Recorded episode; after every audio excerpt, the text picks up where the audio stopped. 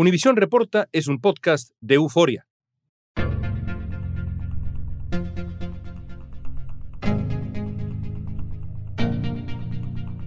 Nuestro invitado es el presidente más joven de América Latina y una de las principales figuras de la nueva generación de la izquierda latinoamericana, Gabriel Boric, presidente de Chile.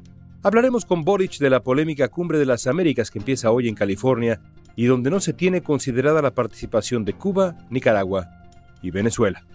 Yo voy a ir a la Cumbre de las Américas y vamos a manifestar allí nuestra posición al respecto y porque además sabemos que hay muchos otros temas en los cuales colaborar.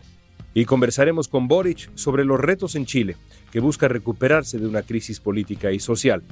El presidente chileno hablará con nosotros sobre el narcotráfico creciente y, crucialmente, sobre la posición de Chile frente a los gobiernos autoritarios de la región. Presidente, ¿es Cuba una dictadura, sí o no?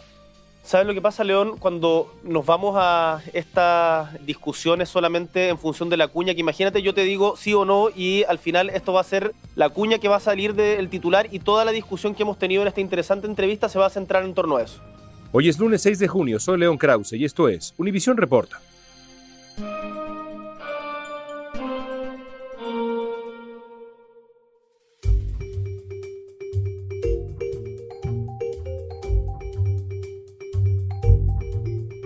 Con 36 años de edad, Gabriel Boric asumió la presidencia de Chile el 11 de marzo de este año.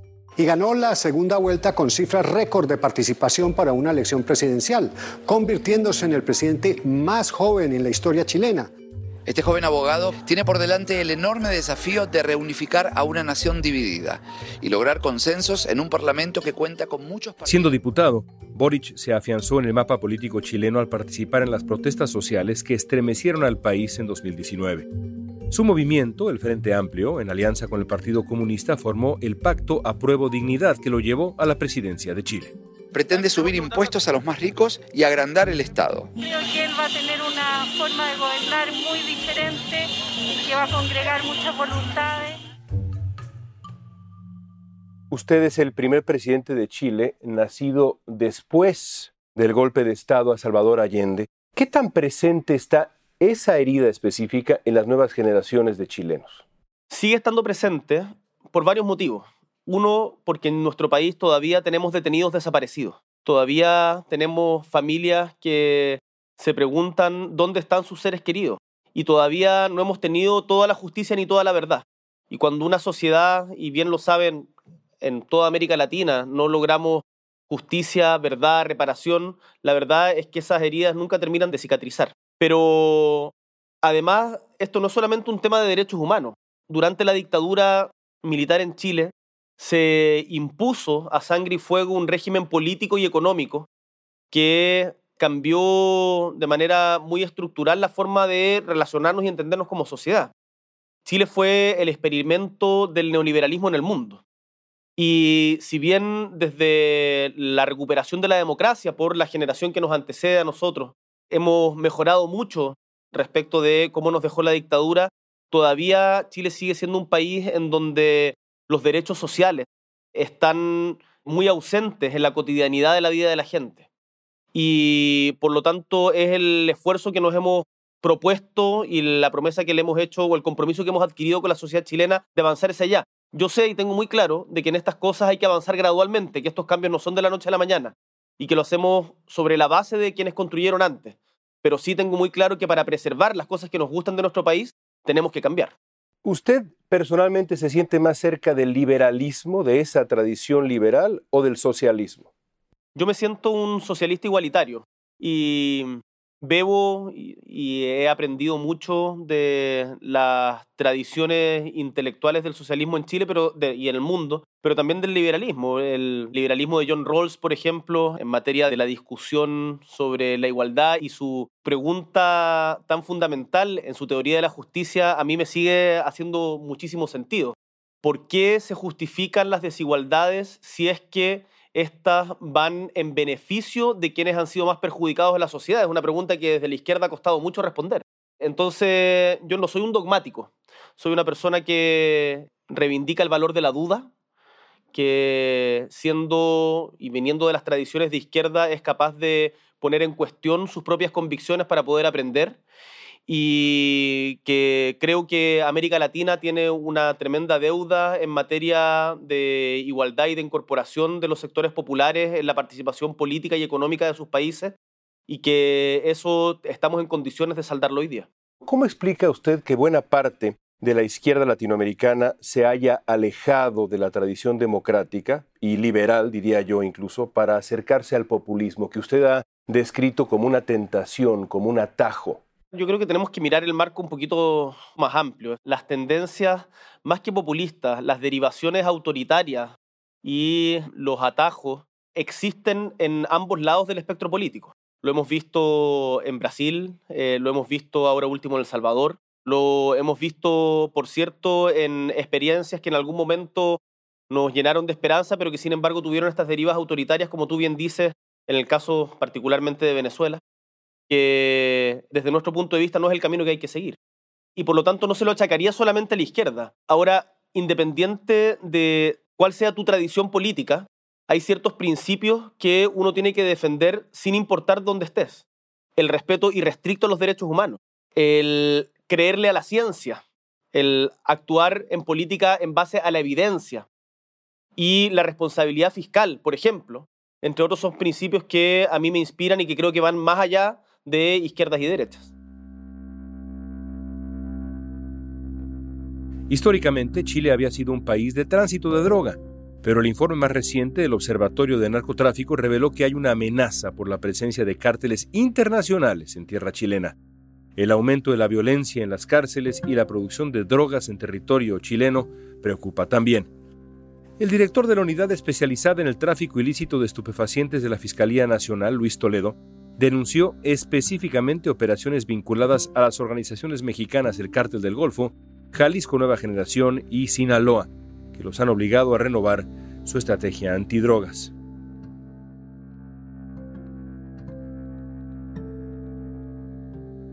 En Chile, como en tantas zonas de la región, el narcotráfico está siendo un problema.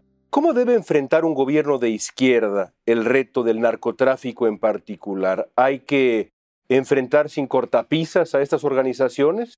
Nosotros tenemos el deber de hacer valer la ley y el Estado de Derecho y con el narcotráfico no hay que tener contemplaciones porque además el narcotráfico no tiene contemplaciones. Por cierto, insisto, respetando la ley. Ahora, lo que nosotros hemos aprendido en Chile en el último tiempo es que cuando el Estado retrocede, el narcotráfico avanza. Por lo tanto, la labor del Estado no puede reducirse solamente a la construcción, por ejemplo, de vivienda tiene que proveer espacios de encuentro, tiene que generar asociatividad, tiene que vincularse con la sociedad civil, tiene que confiar más en las comunidades. Y por otro lado, yo creo que es importante distinguir a el narcotráfico y quienes mueven el negocio de la droga de los consumidores. No podemos tener una misma perspectiva. Ahí es necesario abordarlo desde una perspectiva de salud pública y la persecución tiene que estar centrada en los grandes distribuidores, productores, en la ruta del dinero, y eso es algo en lo que en Chile todavía estamos atrasados y sin lugar a dudas tenemos mucho que aprender de países hermanos de América Latina. Ahora, la discusión también que me parece pertinente respecto a el prohibicionismo absoluto como único método, me parece que es algo que está abierto y sé que es algo que está discutiéndose en América Latina y a nosotros también nos gustaría ser parte de ese debate. Gabriel Boric fue una figura clave en el acuerdo por la paz que se firmó luego de las protestas de 2019 y que dio paso a un plebiscito en el que una mayoría de casi 80% aprobó cambiar la constitución actual que fue escrita durante el régimen de Augusto Pinochet. Para que entre en vigencia, la nueva constitución chilena debe ser aprobada en una consulta popular obligatoria que se va a llevar a cabo el 4 de septiembre. La asamblea que redacta el documento comenzó a trabajar en medio de altas expectativas, ya que para muchos esta es la salida institucional a los problemas políticos y sociales de Chile. Sin embargo, tres encuestas que se dieron a conocer en el mes de abril por primera vez indicaron una ventaja de la opción de rechazar la nueva constitución chilena en el plebiscito de septiembre. Las encuestas recientes, presidente, no auguran un voto a favor de la nueva constitución chilena que usted apoya y que ha sido un proceso histórico, sin duda alguna. ¿En qué se ha equivocado el constituyente ¿Dónde tiene que corregir desde su opinión hasta donde usted pueda opinar, evidentemente, en este proceso? Yo soy una persona que está profundamente esperanzada del proceso constituyente chileno. Y Chile no es la primera vez que enfrenta una coyuntura constituyente. Y lo hacemos no desde la perspectiva de reinventarlo todo, sino de recoger también lo mejor de nuestra tradición constitucional, respetando instituciones que son tremendamente importantes para el funcionamiento de un país, como por ejemplo un Banco Central Autónomo o la separación e independencia de los poderes del Estado. Pero Chile tiene que ponerse al día. Tenemos un Estado profundamente centralista que no da cuenta de su diversidad territorial. Tenemos una negación de muchas décadas, incluso siglos, de los pueblos indígenas que habitan en nuestro territorio. Chile es un país multicultural y eso no ha sido lo suficientemente reconocido. Tenemos que avanzar en la provisión de derechos sociales por parte del Estado para que no sea en función de la cantidad de plata que tiene cada familia la calidad de la salud, la educación o las pensiones a las que accede. Y en eso el proceso constituyente yo creo que da un paso adelante. Ahora, Chile durante mucho tiempo negó estos debates y se metieron debajo de la alfombra. Y cuando desde las élites no se enfrentan las desigualdades estructurales que van corroyendo la sociedad, finalmente se te termina quebrando. Y eso fue lo que nos pasó en las protestas del 2019. Por lo tanto, hoy día a lo que yo he invitado a mis compatriotas es a que busquemos que el plebiscito y el momento de implementación de lo que venga después del plebiscito sea un momento de unión y no de enfrentamiento. Acá yo no veo la constituyente y la nueva constitución como una venganza. No veo la constituyente como una opción de revancha, sino como un momento de encontrarnos y de llegar a consensos más amplios que lo que tenemos hoy día, porque claramente, y esto es consenso en Chile, la constitución actual no da el ancho. Y es que de acuerdo a cifras del gobierno chileno, en ese país radican unos 500.000 migrantes venezolanos. La mayoría arribaron en los últimos cinco años. El gobierno de Sebastián Piñera, antecesor de Boric, respondió a la alta afluencia de venezolanos en la frontera de Chile aprobando una ley que exige a los migrantes pedir una visa antes de entrar al país. A las 6 de la mañana llegaron los oficiales a desalojarnos de nuestras carpas y aquí estamos, parados en una esquina, viendo para ver para dónde agarramos, dónde pasamos las noches con nuestros niños. Con el lema de poner la casa en orden, el gobierno de Piñera también llevó a cabo deportaciones masivas. Un canal europeo reportó que organizaciones como Human Rights Watch protestaron por estos operativos en los que separaban familias, impedían a los migrantes hacer llamadas telefónicas y las deportaciones además se hacían en fines de semana cuando las cortes de apelación estaban cerradas. El éxodo venezolano ha llegado hasta Chile y ha generado presiones de todo tipo, algunas reacciones anti-inmigrante que seguramente a usted le preocupan. ¿Puede ofrecerle Chile casa, trabajo y sustento? Las tres cosas a la comunidad venezolana. ¿Puede de verdad? No. Y yo creo que ningún país tiene la capacidad de absorber por sí mismo un flujo migratorio tan grande como el que ha habido desde Venezuela en los últimos años. Recordemos de que después de la crisis siria y en conjunto con el éxodo en Ucrania, hoy día el éxodo de ciudadanos de Venezuela es uno de los más grandes del mundo. Y por lo tanto, esto tenemos que abordarlo desde una perspectiva integral y ojalá con mucha mayor colaboración en América Latina. Hoy día son Colombia, Perú y Chile los principales países de destino de la inmigración venezolana. Pero acá yo creo que hay que trabajar en diferentes dimensiones. Por un lado, en promover que las elecciones, y en esto el Grupo de Contacto Internacional, espero que lo podamos reactivar para que cumpla una función de veedor las próximas elecciones en Venezuela, cuenten con todas las garantías democráticas que se requieren y cuenten con todos los observadores internacionales que den cuenta de aquello, para que no haya dudas respecto a la legitimidad de las instituciones que de allí emanen. Dicho esto, sobre la migración, como te decía, ningún país puede absorberla por sí mismo y eso es un tema que hemos tenido en Chile y que ha pasado en diferentes partes del mundo, pero tenemos que abordarlo desde una perspectiva de derechos humanos. Para abordarlo desde una perspectiva de derechos humanos, tenemos que poder tener control sobre nuestras fronteras. Entonces, ese equilibrio que es delicado, que es difícil, en donde no podemos abrirle la puerta sin más a la migración por pasos no habilitados, es algo que estamos tratando de controlar justamente en este momento en nuestro país allegando más recursos también a albergues, a servicios en las zonas del norte que han sido más afectadas y invitando a que también haya empatía con el migrante. Porque una familia que camina tantos miles de kilómetros, que viaja tantos miles de kilómetros para buscar nuevas oportunidades, no es que esté de vacaciones, no es que esté tratando sencillamente de aprovechar una ganga, sino está sufriendo y nosotros tenemos que ser capaces de acogerlo desde una perspectiva humanitaria también. ¿Le preocupan estas muestras, estas actitudes antiinmigrante que de pronto hemos visto en la sociedad chilena? ¿Le duelen? Chile es un país que se forjó en la mezcla identitaria de diferentes naciones. La migración es un fenómeno mundial que nos constituye como nación y por lo tanto cualquier tipo de rechazo, conducta xenófoba es algo que yo no comparto y condeno. Y por eso estamos muy preocupados de evitar. Ahora, yo lo que veo es principalmente preocupación, pero también solidaridad. Acá la sociedad chilena no es una sociedad xenófoba. La sociedad chilena hoy día no está en condiciones de recibir el flujo migratorio que ha tenido en los últimos años. Por eso solicitamos colaboración de los demás países hermanos de América Latina para que abordemos este problema en conjunto. Los problemas de América Latina no se van a solucionar en un solo país. Necesitamos colaboración de Bolivia, Argentina, Brasil, Perú, Ecuador, hacia arriba México también, por cierto. Y que ningún país se busque encerrar en sí mismo, porque así no vamos a salir adelante. Yo esto siempre lo digo, acá o nos salvamos juntos o nos hundimos por separado. La novena cumbre de las Américas comienza hoy lunes en Los Ángeles y desde hace semanas está causando polémica. El presidente de México, Andrés Manuel López Obrador, anunció que no asistiría si no eran invitados todos los países, es decir, que se incluyera a Cuba, Venezuela y Nicaragua.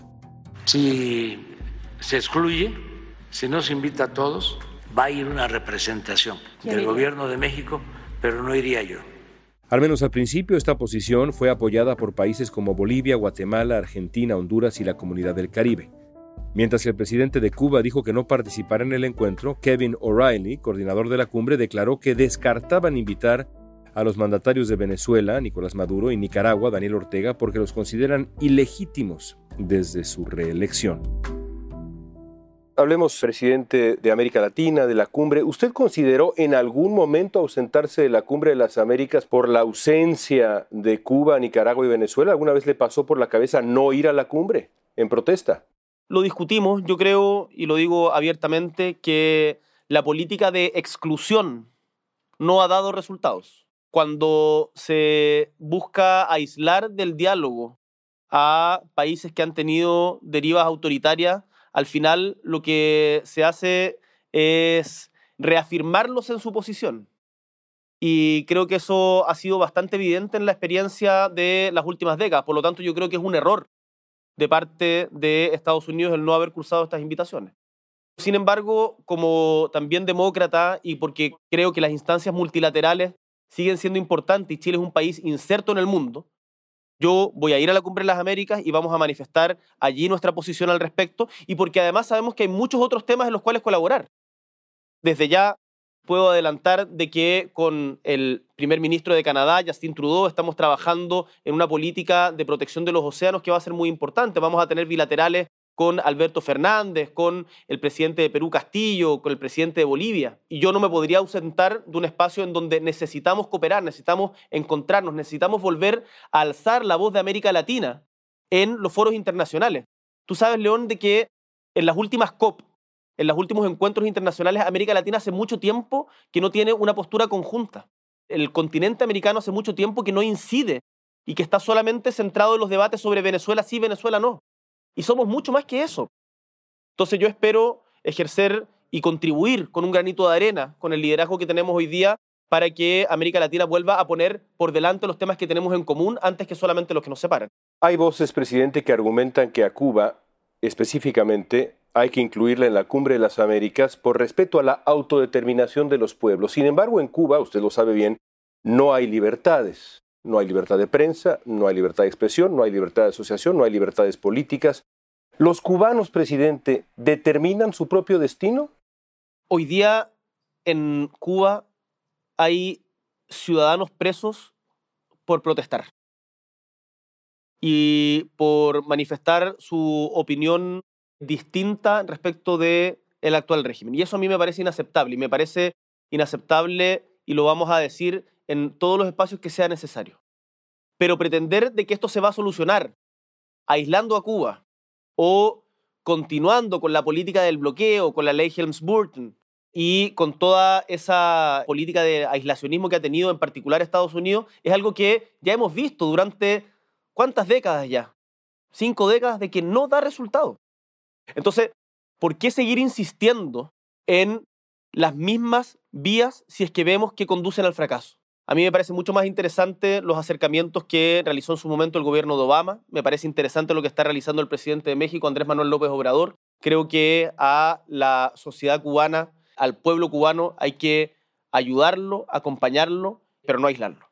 Ahora, el aislamiento parcial económico de Estados Unidos a Cuba, a pesar de que en otras áreas hay comercio incluso con Estados Unidos y con el resto del mundo también lo hay, no justifica, presidente, la falta de libertades, si ya se las enumeraba yo. Usted no puede estar de acuerdo, después de lo que me decía usted de Pinochet, no puede estar de acuerdo con la falta de libertades, evidente en Cuba. Pero es que no lo estoy, León, León, no lo estoy. Y lo digo de manera muy clara. Yo defiendo la vigencia de los derechos humanos en toda su expresión, independiente del gobierno que vulnere esos derechos humanos. Y eso hoy día, desde mi perspectiva, sucede en Cuba y eso no es algo que a mí me guste ni algo que yo promueva. Por lo tanto, desde ya, lo decía a propósito de quienes están presos por pensar distinto. Libertad. Eso, desde mi punto de vista, por lo menos, es absolutamente inaceptable. Lo que pasa es que la posición de Estados Unidos que ha tenido históricamente respecto a Cuba creo que no ha servido de nada para mejorar la situación en justamente para el pueblo cubano. Pero yo no justifico ni los autoritarismos ni la falta de libertades públicas, ni las detenciones o restricciones por pensar distinto. Hace poco hablaba yo con eh, el periodista cubano, ahora en el exilio, Abraham Jiménez Enoa, y le hablaba yo de usted como líder de la izquierda latinoamericana, la figura que es usted, y le pregunté, ¿qué le diría él a usted sobre Cuba? Y lo que me dijo es que lo primero que habría que hacer es reconocer que Cuba es una dictadura, y de ahí construir. Presidente, ¿es Cuba una dictadura, sí o no? ¿Sabes lo que pasa, León? Cuando nos vamos a estas discusiones solamente en función de la cuña, que imagínate yo te digo sí o no y al final esto va a ser la cuña que va a salir del titular y toda la discusión que hemos tenido en esta interesante entrevista se va a centrar en torno a eso. Yo me pregunto, ¿ayuda aquello a la solución de las restricciones a la libertad que existen hoy día en Cuba? Yo creo que no. Por lo tanto, estos problemas que son mucho más complejos, que tienen que ver con la historia de los pueblos, me parece que hay que abordarlos desde una perspectiva mucho más integral que solamente el tratar de tener una cuña o un titular. Yo con el periodista al que hacías mención le digo, estimado, nosotros vamos a defender la libertad en todo lugar, en Chile, en Cuba, en Brasil, en Venezuela, en donde sea. Y yo espero que el pueblo cubano sea el que decida justamente el futuro de su destino y no solamente una pequeña proporción de este. La era de Pinochet, sin libertad de prensa, sin libertad de asociación, sin libertad política, eso sí era una dictadura. León, el objetivo cuando tenemos hoy día una situación geopolítica en donde yo estoy defendiendo de manera absolutamente clara la libertad, diciendo no me gusta el autoritarismo, diciendo en Cuba hoy día hay presos por pensar distinto. Y tú me quieres insistir con solamente tener una cuña que no va a ayudar en nada al pueblo cubano, pero va a generar una polémica en torno a lo que dijo Boric o lo que no dijo Boric, si piensa esto, piensa lo otro. A mí lo que me importa es que en Cuba impere la libertad, que en Cuba haya autodeterminación y que en todos los pueblos de América Latina podamos contribuir para eso. Y creo que eso no se hace mediante maniobras comunicacionales. Por eso es que defiendo esta convicción y defiendo los principios que te he dicho y te he levantado en esta entrevista. Presidente, ¿cómo recordará la historia a Hugo Chávez?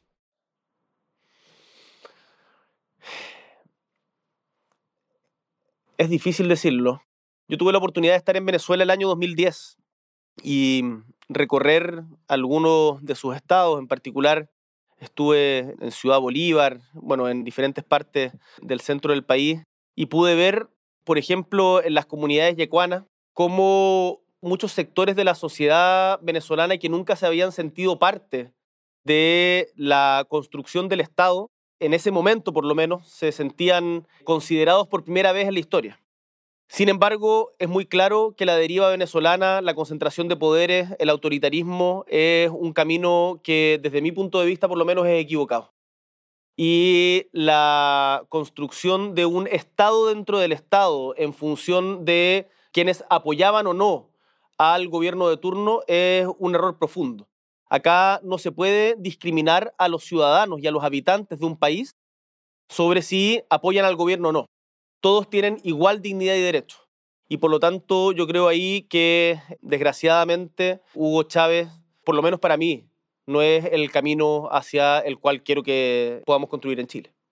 Le tengo dos preguntas más sobre los dos gigantes. Como en otros países de América Latina, y ya hablábamos de ello hace unos minutos con el golpe de Estado terrible contra Salvador Allende, Estados Unidos ha jugado un papel dolorosísimo, gravísimo en la historia chilena. ¿Qué papel debe jugar Estados Unidos en la vida latinoamericana hoy? Estados Unidos hace mucho tiempo que no ha mirado hacia América Latina y pareciera estar más preocupado de lo que sucede en otras latitudes que en nuestra patria. Estados Unidos tiene que ser capaz de ponerse en una posición de par con los países de América Latina y entender de que no es nuestro guardián, de que América es un continente diverso, complejo y en donde tenemos muchas instancias de colaboración, pero no de subordinación. Y en donde no me cabe ninguna duda que podemos aprender de las experiencias conjuntas que tenemos. Ahora, yo invito a Estados Unidos a que tengamos esa política de cooperación, a que vuelvan a mirar hacia América Latina como socios estratégicos y que entiendan de que nosotros no somos su patio trasero, de que nosotros somos aliados en la lucha por la democracia, por el respeto a los derechos humanos y por los valores civilizatorios que se expresan en justamente la Carta de Derechos Humanos de la Organización de Naciones Unidas, que yo espero podamos promover en todo el mundo sin doble estándar, sin importar si los gobernantes son de izquierda o de derecha, con respeto a la ciencia, y en donde además, y esto me parece importante decirlo, desde el sur global, le exijamos a los países desarrollados que tengan un compromiso mucho más claro, mucho más explícito con avanzar hacia la carbono neutralidad, porque si no, ellos que son más responsables del desastre climático de lo que somos otros, nos van a terminar llevando a toda la humanidad a un atolladero del cual no vamos a poder salir. Por último, presidente, China. ¿Qué papel debe jugar China? Para usted como presidente de Chile, ¿China es un socio más atractivo en este momento para no solamente su país, sino nuestro continente que Estados Unidos, más confiable que Estados Unidos? ¿Cómo ve a China? La paciencia y prolijidad de la política china, sin lugar a dudas, es distinta en términos diplomáticos de lo que ha sido la lógica, por lo menos de Estados Unidos, en la relación con América Latina. Chile fue el primer país en reconocer a la República Popular China ya por la década de los 50 y hoy día es nuestro principal socio comercial. Dicho esto, nosotros vamos a continuar profundizando nuestras relaciones con China. Nosotros no vamos a hacer o a subordinarnos a ninguna potencia, sea ni China ni estadounidense. Vamos a tener relaciones independientes y autónomas con todos quienes sean necesarios y haciendo respetar en nuestro país nuestra soberanía y nuestras reglas. Ahora, también es importante decir, China es un gigante, lo tengo absolutamente claro, pero desde la comunidad internacional también tenemos el deber de exigirle a China lo mismo que le exigimos a Venezuela, lo mismo que le exigimos a el señor Putin en Rusia, lo mismo que le exigimos a Israel en el caso de la ocupación palestina, que es el respeto irrestricto a los derechos humanos que son avances civilizatorios de la humanidad. Y no por ser el gigante que es, queda exento de esas obligaciones. Presidente, gracias por su tiempo. Un gran placer. Muchas gracias, León. Que te vaya muy, muy bien. Un gusto. Espero sigamos contactándonos. Seguramente que sí. Un abrazo fuerte hasta allá. Todo mi reconocimiento y de verdad gracias por esta oportunidad. Lo disfruté muchísimo. Muchas gracias. Chao, León. Ese es Gabriel Boric, el joven presidente de Chile. Las altas expectativas que generó al principio su gobierno le han pasado factura. Ha enfrentado protestas y un descenso en su popularidad. Boric ha reconocido errores propios y de su equipo. Los próximos años le representarán a él y al tipo de izquierda que defiende en América Latina una oportunidad, pero también un desafío. Uno de los primeros capítulos se escribe esta misma semana en la Cumbre de las Américas en Los Ángeles.